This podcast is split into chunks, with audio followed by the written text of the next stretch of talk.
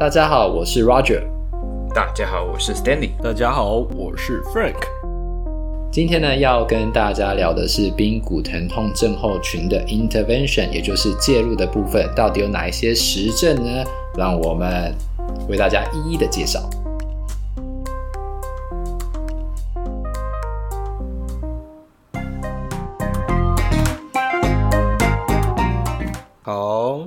这一期又又来，现在闲聊时间了，啊，又是 Frank 了。Frank 又有，其实这个 Frank 很有话题耶。很厉害，我都想不到什么闲聊的 内、呃、容。可是我这，我觉得这个，我我最近这几次的闲聊都是都是也是偏 PT 的东西啊。呃，其实其实上一期我原本想要讲，但是我被其他小伙伴们阻止了，因为上一集那个搓搓搓吗？对 对，搓搓搓。其实 没有在讲，想到那个我为什么会想到一件事情，就讲到是说我们在 foreign shoulder 啊，我们是不是？有时候，foreign shoulder 我们以前，包括现在到现在教科书，应该都会教说要去做 mobilization，对不对？嗯、shoulder GH joint 的 mobilization，那它的 rationale 是什么？你们你们现在真的吗？对，rationale 是什么？就是好，先讲 textbook 传统的教科书一定会跟你说，哦，我们就是。呃，foreign shoulder 就是它的关节囊，就是有发炎、紧缩等等等，嗯、所以我们做 mobilization 就是要把它推开来、动开来，类类似这样的概念嘛，什么 distraction 之类的。嗯、好，那这件事情呢，其实是很有很有问题的。我们真的在动 joint 吗？那因为我会在想要聊这件事情，是因为呃，最近哦，最近其实我有听呃。一样是 JOSPT 的他们自己的 podcast，然后有有访问一个，他这个这个大教授其实好像已经访问第二次了，他是 shoulder shoulder 的专家，叫 Jeremy Lewis。那我在猜他访问他的理由是因为他最近他出书了，哦，shoulder 的一个书 Theory and Practice，好像叫 shoulder，然后 Theory and Practice。那 Jeremy Lewis 他是一个 shoulder 界的大教授，那。嗯他有一个评估 shoulder 的一个流程，我觉得很好，因为它很适合给你不太会评 shoulder 的人，至少有个概念说要怎么去评，然后是看哪边。因为你们都知道 shoulder 有可能是 neck 来的啊，或者是它其实是 scapula 问题，或它其实是 kyphosis 就 thoracic 的问题嘛，对不对？对，它它有套，它有套逻辑，有套方法，对，可以用。那那那个之后有机会的。然后回到他最近有一集在讲。JOSP 在讲 foreign shoulder，然后他讲一些最近的治疗跟实证之类的东西。那呃，治疗部分有机会再讲。他在讲哦，其实我就要讲治疗部分。他有一部分是，因为我原本要讲的是 injection 的部分啊。嗯，injection 的话，简单讲，它早期 early stage 叫 pain 是大于它的 stiffness 的话，early stage 它是它是鼓励可以 injection 的，嗯，就去 injection 进去去做 dilation，然后。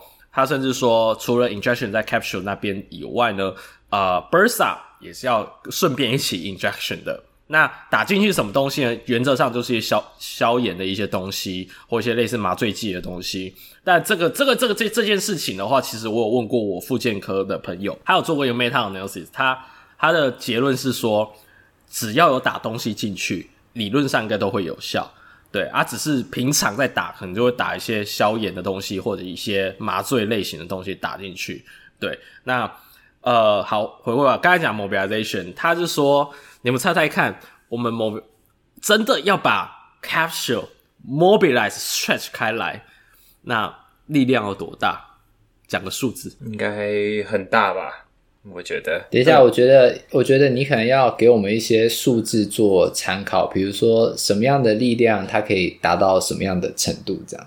不，我记得我听过一个，我听过一个说法是，我听过 IT band，不是，我听过一个说法是是那个拉腰的，就是，好好好，有 surgeon 开了以后，真的进去用手想要把 spine 拉开来，是徒手是拉不开的。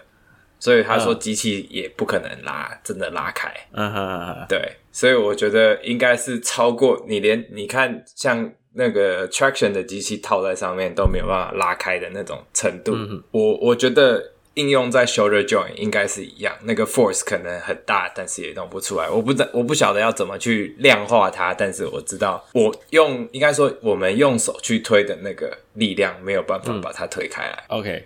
好，那个 podcast 我在听，我觉得很好笑。他在形容说，OK，我们一般做 mobilization，那在压的时候，好，就以那个呃 AP glide 好了，GH 的 AP glide。嗯，他说你这样压，你压二十公斤，蛮厉害了吧，对不对？嗯，好，二十公斤是完全动不开来的。然后他接下来叙述，即使你是 Superman、Superhuman，你有两百公斤的力量，嗯，然后去压两百公斤，怎样呢？诶，对不起啊，两百公斤还是不够。嗯，他说。他说要六百三十八公斤才 stretch 得到 capsule 哇！所以这件事情来告诉你说，哦、嗯呃，他没有在说 mobilization 没有效，他不是在讲这件事，他在说你在你脑袋在做 mobilization 的时候，你不是在做在 capsule 身上。对，那因为接下来他就讲到说很多呃 foreign shoulder 好对止痛啊，或者增加 range of motion 啊有效的东西。他说啊，什么 trigger point 啊，massage 啊，soft tissue mobilization 啊，或 joint mobilization 都有效。那为什么都有效？在他目前的概念来讲，他就觉得那些 range of motion 呃 limitation 很大部分都是 muscle guarding。所以你在做 mobilization，你以为你在动关节，其实你只是在做类似 massage，就是让 muscle 放松 relaxation 的一个手法而已。所以他他的想法是说。就是你在做，你可以做 mobilization，但是呢，它不是在动关节。它一直要强调大家一个观念：我不是在动关节，你其实就是在动外面的 muscle 而已。对，就是大概是、嗯、没有错。对，我只是像是在讲搓搓搓，你不可能搓到里面去啊，你是在搓表皮。对，你只要今天要做的是表表皮层的话，表皮层的话，你搓搓搓当然有效。但你今天讲是你要动到什么真皮层到里面去，哦，sorry，就是没有效。无论你以为你以为你自己有多用力，或以为你有碰到，其实都没碰到。嗯，因为我们上礼拜在上一集在聊的那个内容是讲说，就是有一个 TKR 的病人嘛，膝关节置换之后，啊，我们这边其实就算在美国也是一样，有治疗师觉得应该要把 scar tissue 给 release 掉，它的 range of motion 才会进步。嗯，然后我心里就很讶异，但是不好意思直接跟他说，怎么可能？所以我都会跟他说，因为他是比我比较之前一点的治疗师嘛。那他如果有问题的话，有时候会会我们会讨论。嗯，然后我就会跟他说，可能花时间帮他 stretch，直接给他一个 over pressure，会比把时间花在就是做 scar tissue 的 mobilization 来得好得多。因为你真正的限制其实是在关节囊里面，还有关节囊，然后甚至关节囊外的这些软组织。所以你应该是要直接把它压到 end range，然后去 stretch 那些软组织，而不是一直把你的时间花在那个表皮上面。没错，没错。对，这是为什么会讲到这个搓搓搓，然后 揉揉揉这样。或者是说我我自己啦，因为像你讲说 TKR 病人啊，我自己啊，对，当你 stretch 就直接就直接压，就压膝盖就压，这样是最快的。但是什么时候我可能会搓搓搓？例如说我压的时候，他脚真的觉得某一个点。然后特别的不舒服，在我要为，因为我要做 stretch 嘛，他真的觉得某个点特别不舒服，然后刚好那个点就可能 scar tissue 附近，我可能会稍微搓搓搓，我，但是我不会觉得我在搓 scar tissue，maybe 我会跟他说我在做 source，但是我其实是全部是为了 pain management 的，对对对对，有点类似那种概念啊，搓一搓搓一搓，然后再继续做我要又做 stretch，然后问他，哎，这样有没有比较舒服一点？啊？有有有，好，那我就继续压，嗯，听得懂我意思吗？其实我目的是要我也做 stretch，所以去搓搓搓。而不会一开始就会搓搓搓，对。对对，你是用你是用好像在徒手的方法，其实是在教他自己做 stretch，对，没错，假徒手真真伸展，对，呃，我这边有可以跟大家建议一个就是卫教病人的方式，因为像其实我大我 Frozen Shoulder 的病人，我都没有在做 mobilization 的，确实是因为就是我觉得徒手的效，因为。Frozen Shoulder 本身，你物理治疗能够介入的效果就比较有限，这是一个。但是呢，病人还是会有一个他做某些运动的时候不会疼痛的范围，所以我都会跟病人说，你就在那个范围里面去做运动，因为你的关节囊打开，它需要的是时间，而不是说，呃，我一直去拉，呃，或者一直去压，它就会比较开。我是说，你需要的是时间。所以呢，随着时间。你的关节囊越来越开，你能够活动的范围越来越大，那你就是在可以活动的范围内去做，呃，应该要做的运动，这样就好了。他们通常都可以接受这个说法，那他们接受这个说法之后，他也比较不会觉得说啊，为什么我的 range of motion 都没有进步？嗯、因为他会知道说，哦，这个其实就是需要时间啊。他可能会说时间要多久？也就是说，因为这也是真的，研究上来讲，每一个人都不一样。对，所以他本来就没有一个答案。对，因为他有有人是可能六个月他就好了，那有有些研究他有说，就是最久可能到四十八个月，嗯、这种的也有。对。所以那个真的是看时间跟缘分，然后人品这样。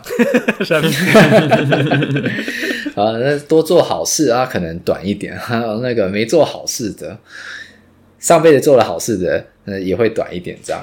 对，所以我会用这样的方式跟他们解释。哎，对，因为其实 Foreign Shoulder 这件事情，它真的是 Capsule 出问题吗？这件事情也是一个 question mark，就是这也是对，因为我就不知道、啊、我做过那个 Frozen Shoulder 的 topic。其实他们把关节镜一放进去之后，里面是没有发炎的，最多就一点点、嗯、一点点的血管增生，但没有侦测到发炎的物质，所以 nobody knows。对，没有人知道为什么，就是整个就是紧起来，然后很痛，真的不知道为什么。所以就是因为不知道不知道为什么会这样，所以治疗方式就是会千奇百怪，然后各种理论都会跑出来，因为就不知道它到底发生什么事情。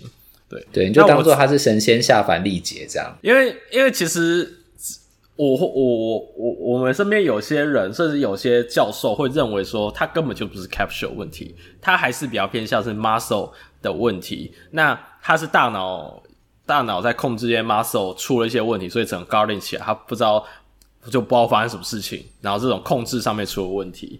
那呃，所以变成说 mobilization 对啊可以做，但是。就是我会偏向做 mobilization，偏向止痛或者 soft tissue mobilization 那种感觉。其实我还做马类似 massage 这种东西。那最后还是回归到你去做运动，你去练 muscle 等等等这些这些状况，然后让它自己慢慢好，就这样子，对吧、啊？目前 Foreign Shoulder 大概就这样吧。好，闲聊太久了，我们回来 PFP 吧。嗯，好。那接下来的话呢，就要进入我们今天的正题了，那就是有关于髌骨疼痛症候群的病人，我们应该要怎么介入呢？那一开始的话呢，就是呃介入的重点，那它就是去比较说，就是 exercise 的话，对于 PFPS 的病人有什么帮助呢？那针对呃 combine 的 therapy，也就是说呃包含 hip 的 strengthening、exercise 的 strengthening、呃 taping，然后呢。呃，还有一些像 biofeedback 这种治疗，全部都放在一起的话，效果一定比什么都不做来的好。那我觉得这是废话，所以呢，大家也就不用再看证据等级了。这样，那呃，大家讲一下，就是说大概有三十八篇的 Level One、Level Two，然后呢，在那一篇 High Quality 的 Systematic Review 证明了这个我们已经都知道的重点。对，呃，有运动一定比没运动好。OK，那不然我们就不用治疗这种病人了嘛。对，好。那接下来呢，比较有趣的是后面的运动，所以呢，它第一个就是说，如果我们今天给病人做针对呃胯的这种训练，或者是 hamstring 的训练的话，non-weight bearing versus weight bearing 的效果哪一个比较好？因为我们知道说，呃，weight bearing 跟 non-weight bearing 你给就是 patella 的 pressure 它是不太一样的，那。是给他 pressure 比较好，还是不给他 pressure 比较好呢？然后他们发现的是呢，在 short term 的 outcome 里面呢，non-weight bearing versus weight bearing 它的效果其实是差不多的，并没有说谁比谁好这样。那在比较，那在比较 medium term 的话呢，呃，他们发现说，如果你做五个月的 weight bearing 的训练，其实只比 non-weight bearing 稍微好一些些，那并没有好太多。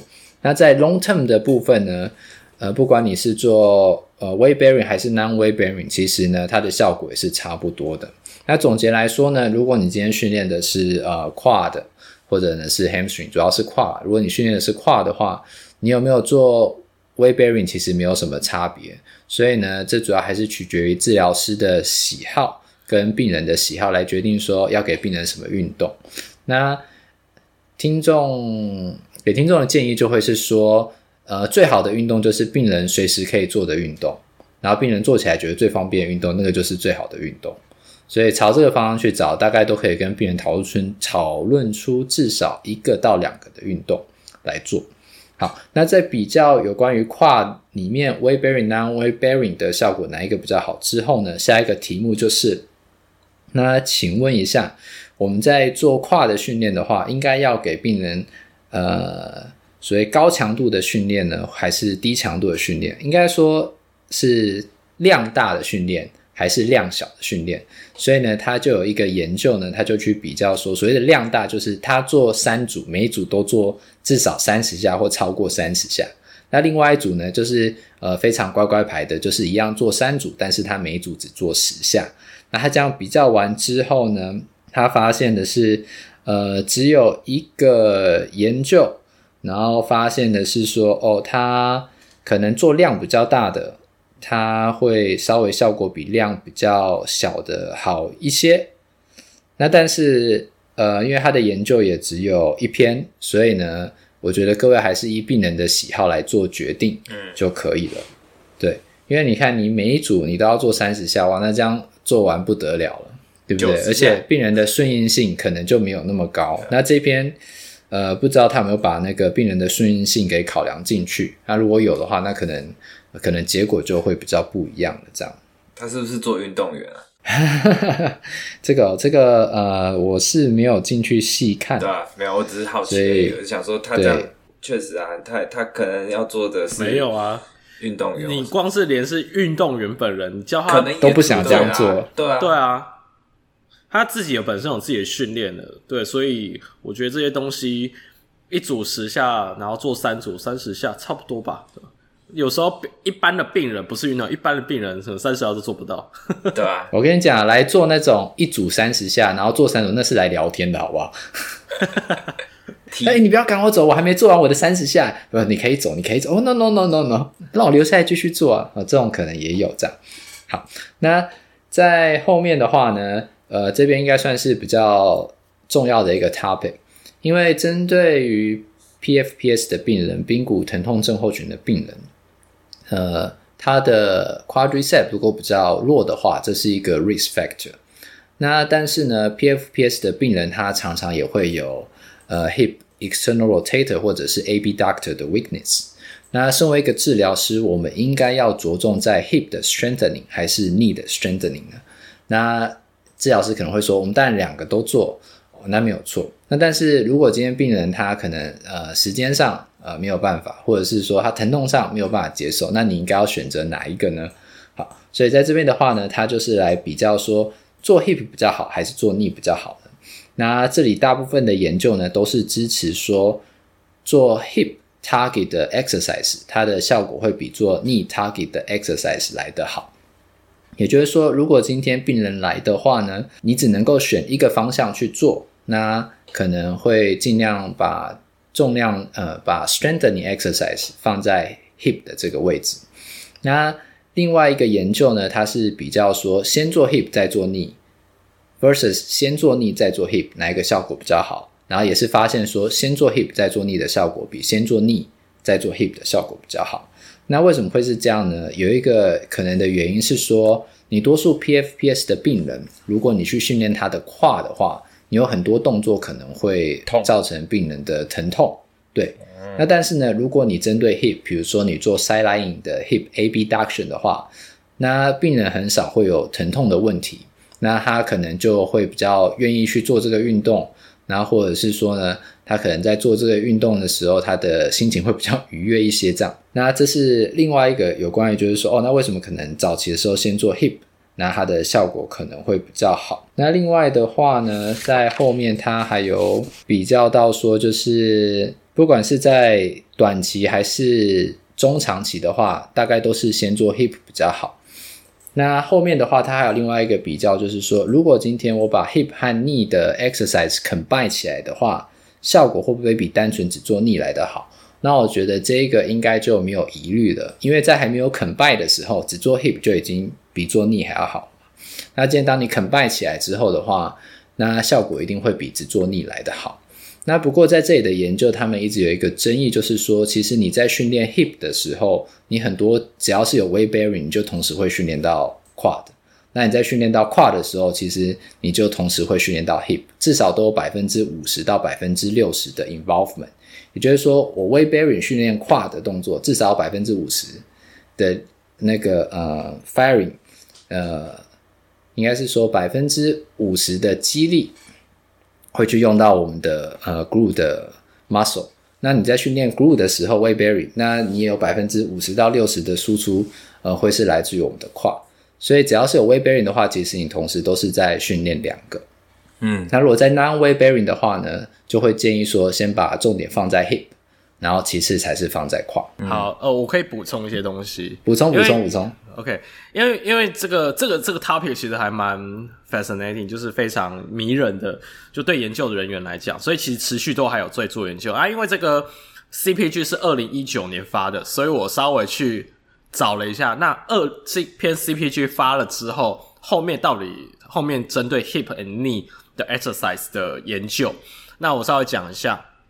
呃，原则上后刚才听起来 Roger 讲的，还有包括我自己临床上也都会比较偏爱先教 hip 或者以 hip focus 的 exercise 为主。嗯，那包括有个几个原因，是因为 weight bearing 之后的的一些运动。比如说 mini squat 这种运动，而，quadriceps 这种，反正就一定会都有都会使用得到，都一起练得到。那呃后面的研究的话，就是第一个讲一下，到底要先做 hip 还是先做 knee 的？有一个方式是说，二零一八年呢，那个时候有有人做了一个呃预测的一个研究，预测因子的研究。呃，简单讲就是说，你今天发现 hip 是比较弱的，相较 knee，那你就先做 hip。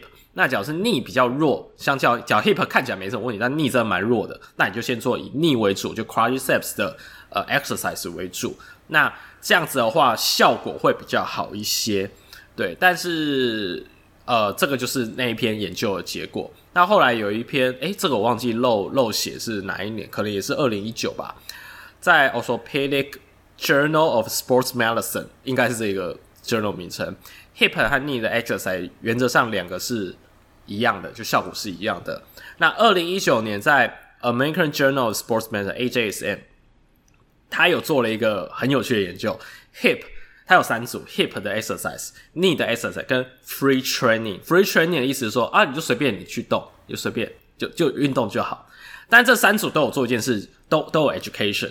呃，我有忘记 education 的内容了，但但是我记得他 education 的内容，哦，就大家跟他解释为什么产生 PAPS 啊，你可能这些肌肉比较弱啊，什么什么什么之类，大概这样讲完。对，那所以我这个结论就是 free training hip exercise 跟 knee exercise 三个效果是一样的。那我在猜想，我在猜想，第一个原因是你在 education 的时候都已经跟人家讲说啊，你这里就是比较弱啊，动作控制不好啊，所以即使你是 free training 的人，他可能心里就想说，哦。治疗师跟我说，我就是屁股没力气啊，我的膝盖没力气啊。好，我就是疯狂去做 T leg press 啊，然后去蹲啊之类，去练练这些 exercise，然后然后就好了。嗯、这这是有可能的，嗯、因为他所有每一组都有 education。那 hip 当然就是做 hip lesson。然后我就很好奇，那 hip 和 knee 他做了哪些事情都有效？hip 的话做了呃呃 hip ABD，呃 clamshell，然后跟 hip extension。然后还有一个我不懂为什么要做这个啦，就是 anterior core endurance，对，anyway 可能他有 iliac iliac 之类的吧。嗯，然后 knee 的话，那边他做了 SLR，然后 short arc，嗯，然后 mini squat，就是真的分的蛮开的，但反正结论就是都有效。嗯，对对对对，那 那所以这个整个下来，我自己的感觉是，我会认为说跟之前。简单讲，就做什么都有效了，就是 hip 和 knee 啊，然后两个都练都很好。那你就说，那要先先先教哪一个呢？呃，C 就是 clinical prediction 弱，就呃预测因子那边是说屁股比较弱的，那就先练屁股；膝盖比较弱，可能就先多练一点 quadriceps，这样效果会更好一点。嗯、但是这个这个是我会讲一个很有趣的一个东西，就是你会认为说。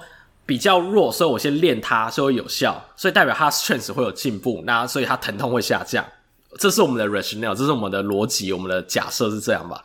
那很有趣的是，二零二一年有一篇研究是在讲说，就是说一开始的那个 hip strength 啊的低或高啊，然后加了你练了 hip strengthening exercise，最 PAP 的疼痛啊，其实一点关系都没有。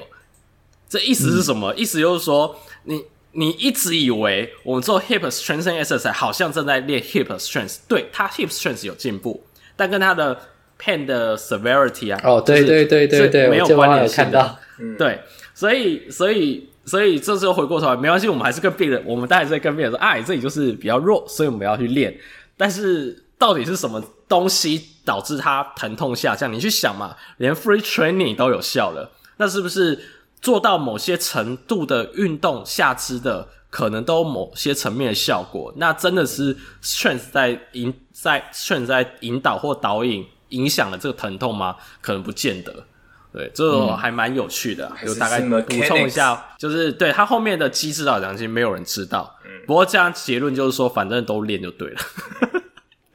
给给所有治疗师的概念就是都练就对了。那只是说你要多练哪一部分，就是你的检查结果去去引导。然后 education 很重要，因为你看，嗯，我觉得 education 那边的话，因为我刚刚好奇的另外是说 free training 那个他们怎么知道就是做什么运动就是练哪里？他们是运动员还是平常在？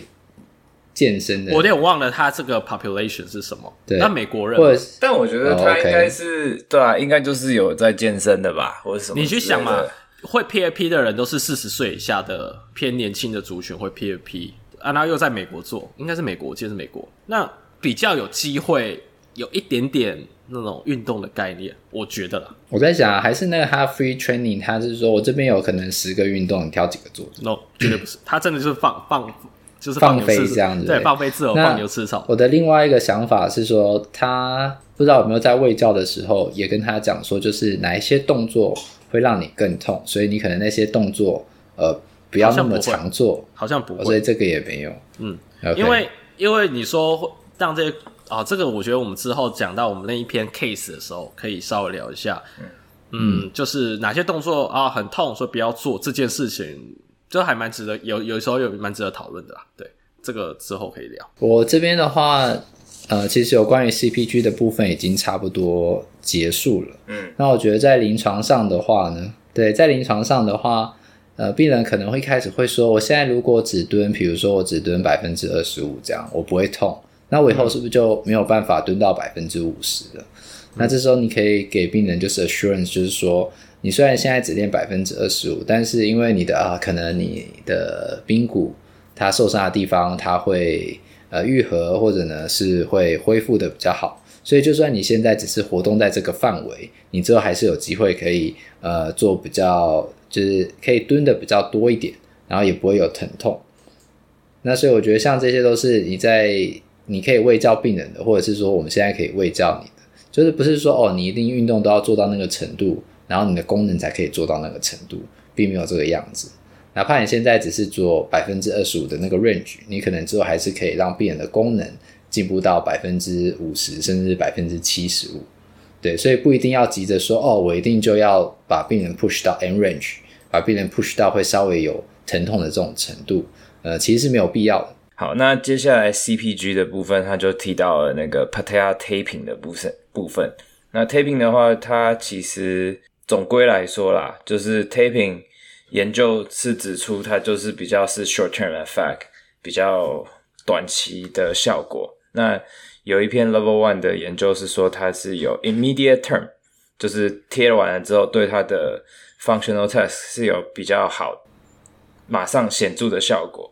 那所以在这边其实他有讲说很常常见的有好多好多种贴法。那主要他们贴的目的是要让那个 patella 的 tilting lateral tilting 没有那么高，让 lateral tilt 下来一点点，嗯、然后让它的呃 vest vested muscle 的 activation 跟 synergy 会比较好。这些就是听起来好像很玄，但是 taping 到底有没有效？这个嗯，我觉得就是他的 recommendation 是说你可以用 taping。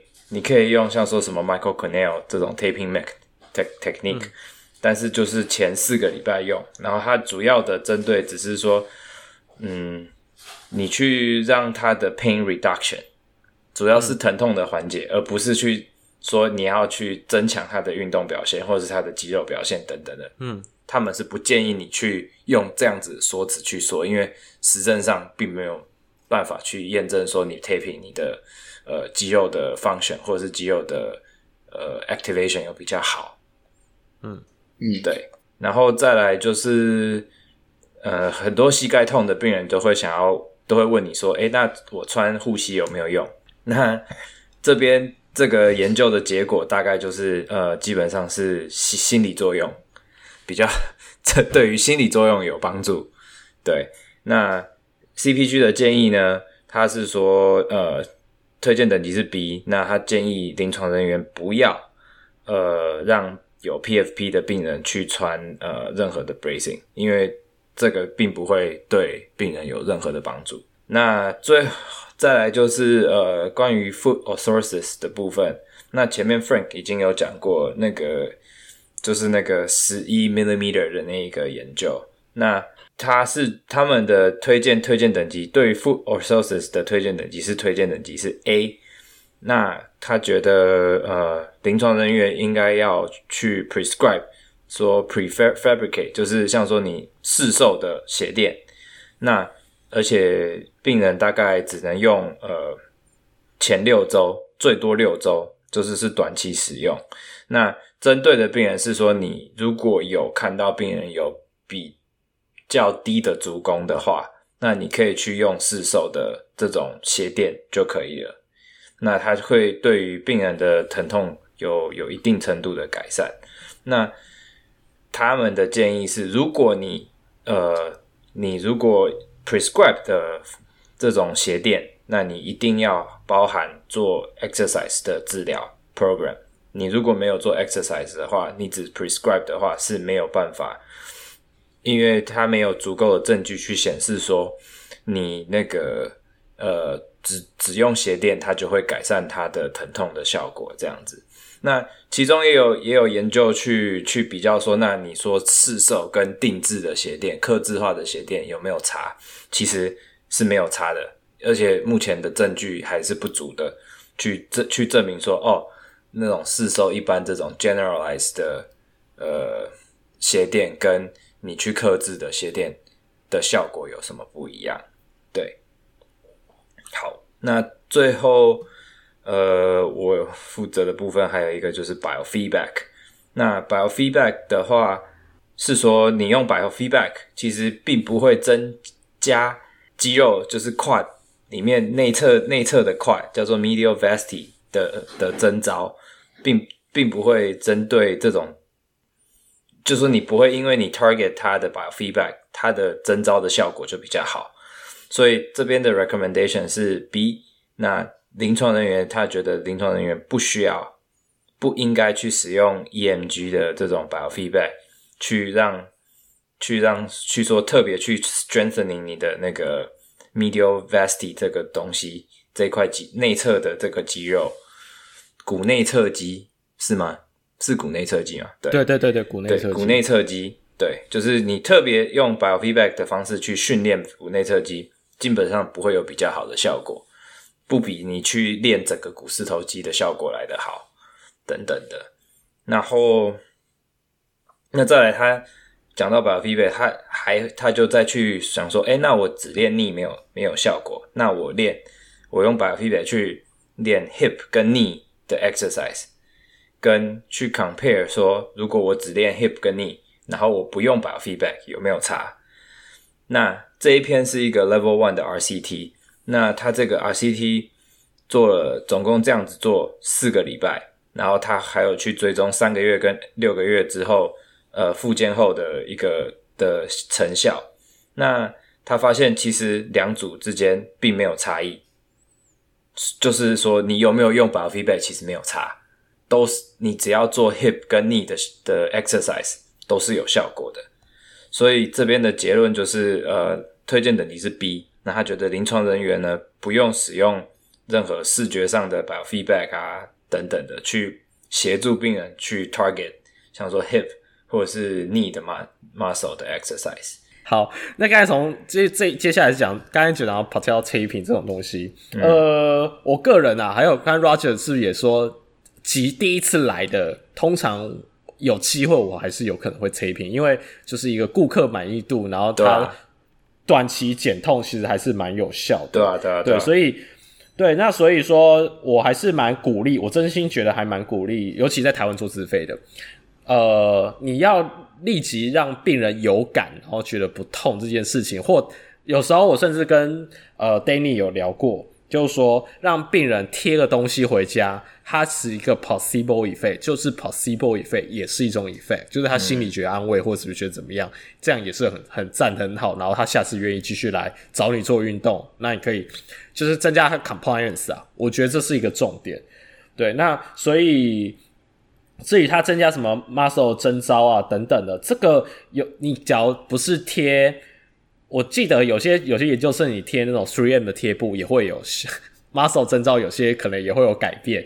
那原因是就是 sensory input，就贴个东西在那边，然后你的 muscle 可能就知道我这边其实要用力或什么之类的。对，所以它不是正在 correct 它什么，它可能只是一个 sensory 的 input 去改变了一些东西，但我不知道改变了什么。对，因为你也有可能就只是你单纯贴上去，他膝盖就没弯那么多啊，那就没那么痛，这也是另外一种。对啊，对啊，对啊，对啊。嗯，而且这样讲好了，就是哦，然后另外我想讲一点，就是大家在做 Jenny McConnell 这个 PT 创呃，就是发明这个 patella taping 的话，我的建议啦，Google 一下他本人教的，因为我觉得有些人贴宣称他说在贴这个，但我觉得他贴的很烂，就是 我一直说他不是贴他原始概念那个想法的 taping，嗯，然后。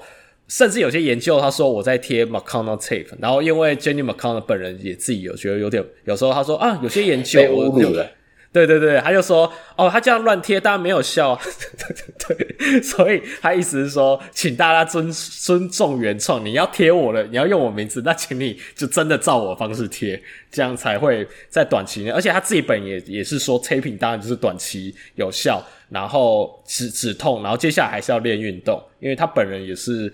很也是很希望要去练 hip 啊等等这些运动的一个 P 一个 PT 啦，对，而且大家不要嗯，我记得那个 McConnell tape 是用比较硬的 tape，不是用肌贴，对对对，Leuko tape，Leuko tape，对对对。对对对，好。那接下来我要讲的是 Associates，我 Brace 完完全联想都不想讲，就是反正就就就就没效，没有效，对，没错。哎，我看它是 Cochrane 的 review，哎，Cochrane 的 review 这个是非常最高等级的，超高级。对，他都说没效了，那那就是没效。怎么办？我们拿不到护膝厂商的叶配了，直接这样说人家没用。对，然后我最后再提醒一下 Frutal Associates，虽然呃，刚刚 Stanley 有讲，我有之前有补充过了，嗯，那但是你会你会看这 CPG 为什么 recommendation 是 A？原因是因为当然第一个它只是讲 short term，就是六个礼拜，就一个半月一两个月内可以用。那我在猜有个原因是因为就是他后来自己做 RCT 要去验证，他说就是十一 millimeter 的中阻改变，然后到底可不可以 predict 那个。这样子的人是不是适合去穿鞋垫会比较有效？这件事情，这个 RCT 是二零二零年发在呃 British Journal of Sports Medicine，就是 BJSM 上面，然后发现他们发现没有差别，嗯，就是没有差别。那所以我在猜想，假设他未来 Patellar Freedom Pain 的那个 CPG 有更新的话，嗯，他可能会被降级吧，或者是有可能可能会降的会被改，可能会降的可能改成 B 之类的，或是他可能会改里面的内容。也有可能，对，因为我觉得，因为我觉得它这个 A 的内容主要还是是说，呃，短期短期可以用，能够能够改善疼痛，但是，而，它最主要是说，你不需要去客制化你的鞋垫，你只要买市售的鞋垫，其实就针对低足弓的市售鞋垫就有效，然后结合运动治疗的话，的效果会会更好，对，嗯。应该说，应该说，你不能不能忘记要去做运动，应该这样讲。对对对对对，不管怎样都不能忘记去做运动。对对对，即使你有做鞋垫。对。那讲到市售鞋垫这些这个东西的话，我个人觉得，呃呃，第一个鞋垫到底它有没有效，最重要的一个概念哦。我先讲，他说克制化跟市售没有太大差别，这件事情在。呃，plantar fasciitis 或者说 plantar heel pain 就是足底筋膜炎的人是一样的，一一样的，一样的结果，就是市售的跟克制化的效果其实是一样的，这也是做过研究的。对，而且那还有一个更好玩的是，它也只要你六个礼拜嘛，嗯、对不对？你也只要穿六个礼拜。那你如果买，嗯、对对？我记得他他的意思就是只有六个礼拜以内有效嘛，对不对？所以你、呃、你克制化的你量好做好，嗯、可能也差不多只剩两个礼拜。所以你多花那个钱，其实也没有没有对病人来说没有意义花那个钱啊。他直接去隔壁的那个医材行买一个试售的鞋垫就可以啦。对啊，那我现在就是在提醒他，就是好试售鞋垫就可以一个 arch support。哦，我觉得有个重点就是你穿的当下到底舒不舒服？因为很多我看过的病人是，他可能是真的需要鞋垫，脚他他可能真的需要，嗯，但是他进来跟我说他很硬，好好难穿。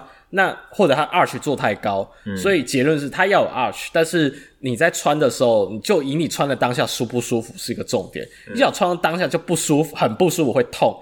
那代表那个鞋垫是不适合你的，你要去找另外一个试售鞋垫。对，听得懂我意思吗？就是那一款不适合你，你要试另外一款这样子。对对对对对对。但是你不用去找一个人说哦，我要做一个很特别的鞋垫，这样不用。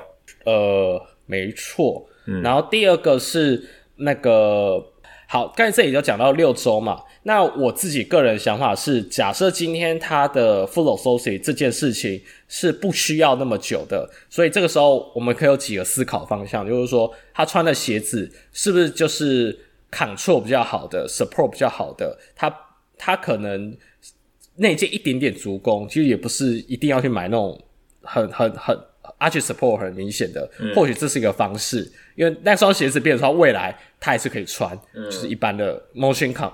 呃，motion control 这种鞋子，然后第二个想法是，你可以用 taping，对，就是说你可以用 taping 把 arch support 起来，因为 taping 你不可能贴贴六个礼拜嘛，一定是贴贴完两三天或顶多这一个礼拜内你贴，控制它的症状，这也是一个思考方向。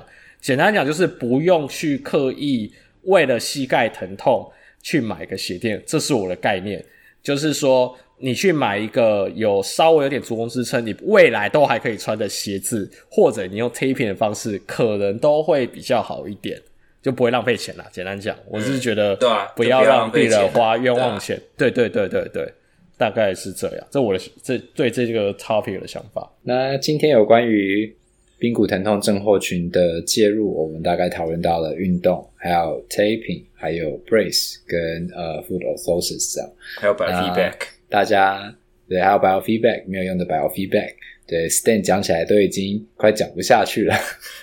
为什么？讲到 biofeedback 不是啊？对不起，对不起，我再 补充，我再补充，我再补充。biofeedback 这件事情啊，哎、欸，我真的在网，这有点偏闲聊。我在网络上真的有看到有人在教哦，我们要如何 activate 或 contract VMO。然后我在看着他那个，就我真的在看他的那个教练运动，然后我就心想，靠，就是就写了，就就是就是我差点要骂脏话。然后我心想，嗯，这个不是整个 quadriceps 都都都有在用力吗？然后我印象中，我印象中不知道 Roger 记不记得，就 Sam 啊，就是我们的我们一个哦，我们一个老师，我们的尊，我们的非常好的老师 Sam，他他就是也曾经讲过，他对于 isolated 去练 VMO 这件事情是持一个保留怀疑态度，因为他觉得 quadriceps nerf 下来的那个 innervation 明明就是一起的，对啊，那他觉得你怎么有办法？不太可能 isolated 只练 VMO，他是觉得没有必要，他觉得你就是 quadriceps 一起练就对了，对啊。所以我刚才看的呃那个 biofeedback，然后什么 focus 在。呃 Video vesti 我就想说，对、啊？这个没效也好像也蛮正常的，因为从各种的 rationale 就觉得这个就是不太合理的事情。嗯、对，所以可能如果就是做生意的话，就可以这样了，要给他一个噱头，贴、哦、个东西，然后感觉很高级，biofeedback，对啊，对啊，对对，这是个噱头啦。我是说，你想要做自费什么什么之类的。哦，我意思是说，你要让别人觉得你很 fancy，我觉得这是 OK 的。反正他回去，你你可以跟他说，你在这里训练可以用这个，啊，你回去就是做一样的动作，然后一样会有效。然后说，哦，好好好，然后他还还回去还是会继续做，因为他就是你看，就是生生意头脑就是这样子来的。不是啊，我我这一段的都是要不是没有效啊，不然就是短效。